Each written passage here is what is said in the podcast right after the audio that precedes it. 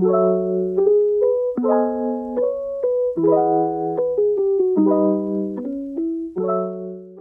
んにちは、せいかです。今日は2022年12月13日の火曜日です。皆さん、先週はどんな一週間でしたか？私は小さいクリスマスツリーを作りました。私は何かを作ることがすごく好きで、小さい時からフェルトを使って小さいぬいぐるみを作ったりとかしていたんですけど、今も休みの日に時間があったら、カバンとかアクセサリーとかをよく作っています。で、私のおばあちゃんも何かを作ることがすごく好きで、時々教室に行っているんですよ。素敵ですよね。で、先月ですかね、あの、教室でクリスマスツリーの作り方を習ってきたと聞いたので、じゃあそれを私に教えてってお願いして、おばあちゃんの家で作ることになりました。すっごく楽しかったですし、何かを作っている時は、それだけに集中することができるので、頭がすっきりする感じがします。とってもいい時間でした。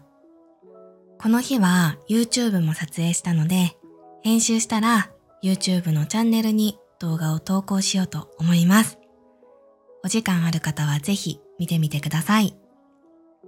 そして日曜日は久しぶりにお台場に行ってきました。なので今日はお台場を紹介しようと思います。お台場は東京湾に面しているとっても綺麗な場所です。遊ぶことができる施設がたくさんあって、日本人にとっては休日に遊ぶ場所のイメージですね。海が綺麗に見えるレストランやカフェも多いので、デートスポットとしても有名です。私は大学生の時に好きだったアーティストがよくお台場でイベントをしていたので、大学生の時は本当によくお台場に行っていました。ちなみに私が好きだったアーティストは大原桜子ちゃんです。とっても可愛くて歌が上手で素敵な方なので気になる方は調べてみてください。ということで、私が大学生の時はお台場によく行っていたんですけど、卒業してからはなかなか行けなかったので、本当に久しぶりに行ってきました。友達と朝から夜まで遊んだので、その時の話をしながらお台場について紹介しようと思います。お台場はですね、東京駅から電車で20分ぐらいのところにあります。どの施設に行きたいかによって降りる駅が変わるので、行きたい場所をまず決めてから電車を調べてみてください。私はいつもお台場に行くときにゆりかもめという電車に乗るのですが、ゆりかもめからの景色がとっても綺麗なんですよ。私は普段電車に乗るとき、やっぱりスマホを見ることが多いんですけど、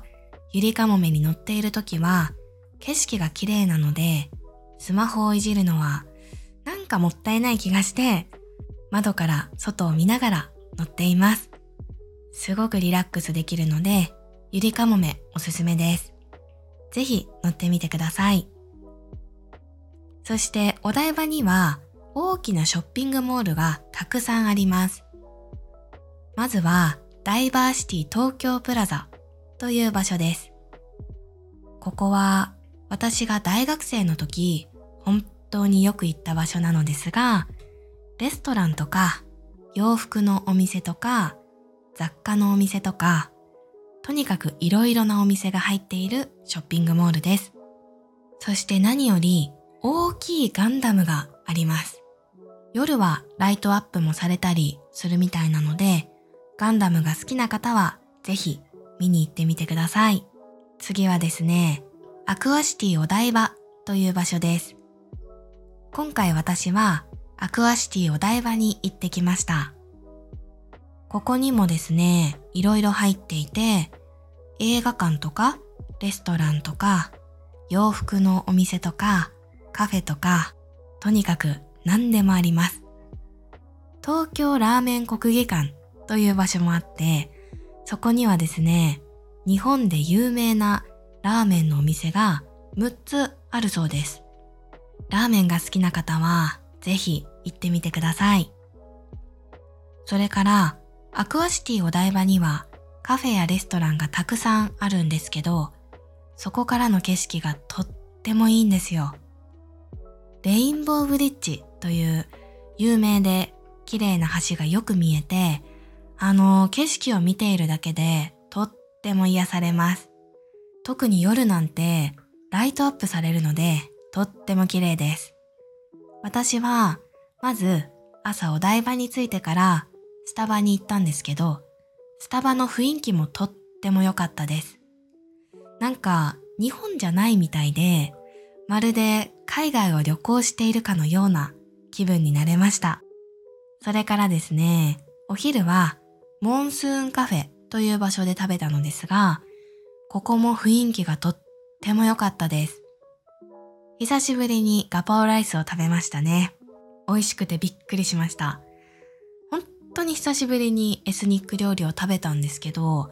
私がイメージしていたものよりもすごく美味しかったので、しばらくエスニック料理にはまりそうです。で、アクアシティお台場にあるレストランエリアは、とにかくおしゃれで、モンスーンカフェ以外のレストランにも行ったことがあるんですけど、そこもとっても良かったです。なので、お台場に行ったらぜひ行ってみてください。それからですね、私たちは、デックス東京ビーチという場所に移動しました。ここにも色々入っていて、ジョイポリスというテーマパークがあったり、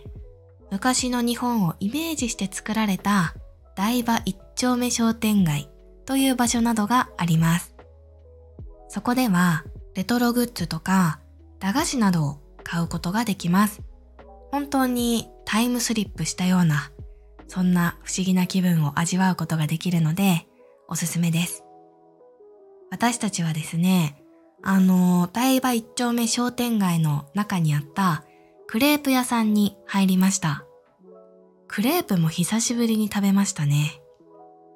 私はバナナチョコカスタードホイップクレープを食べたのですが、もうとっても美味しかったです。お台場の綺麗な景色を見ながら食べることができて最高でした。ということで、今回はお台場について話してみたのですが、いかがでしたか？お台場には楽しく遊ぶことができる場所がたくさんありますし、雰囲気がいいレストランもたくさんあって、お台場は本当に朝から夜まで遊ぶことができる素敵な場所なので、ぜひ東京に来たら行ってみてください。それでは今回も最後まで聞いてくださってありがとうございました。また次のラジオでお会いしましょう。さようなら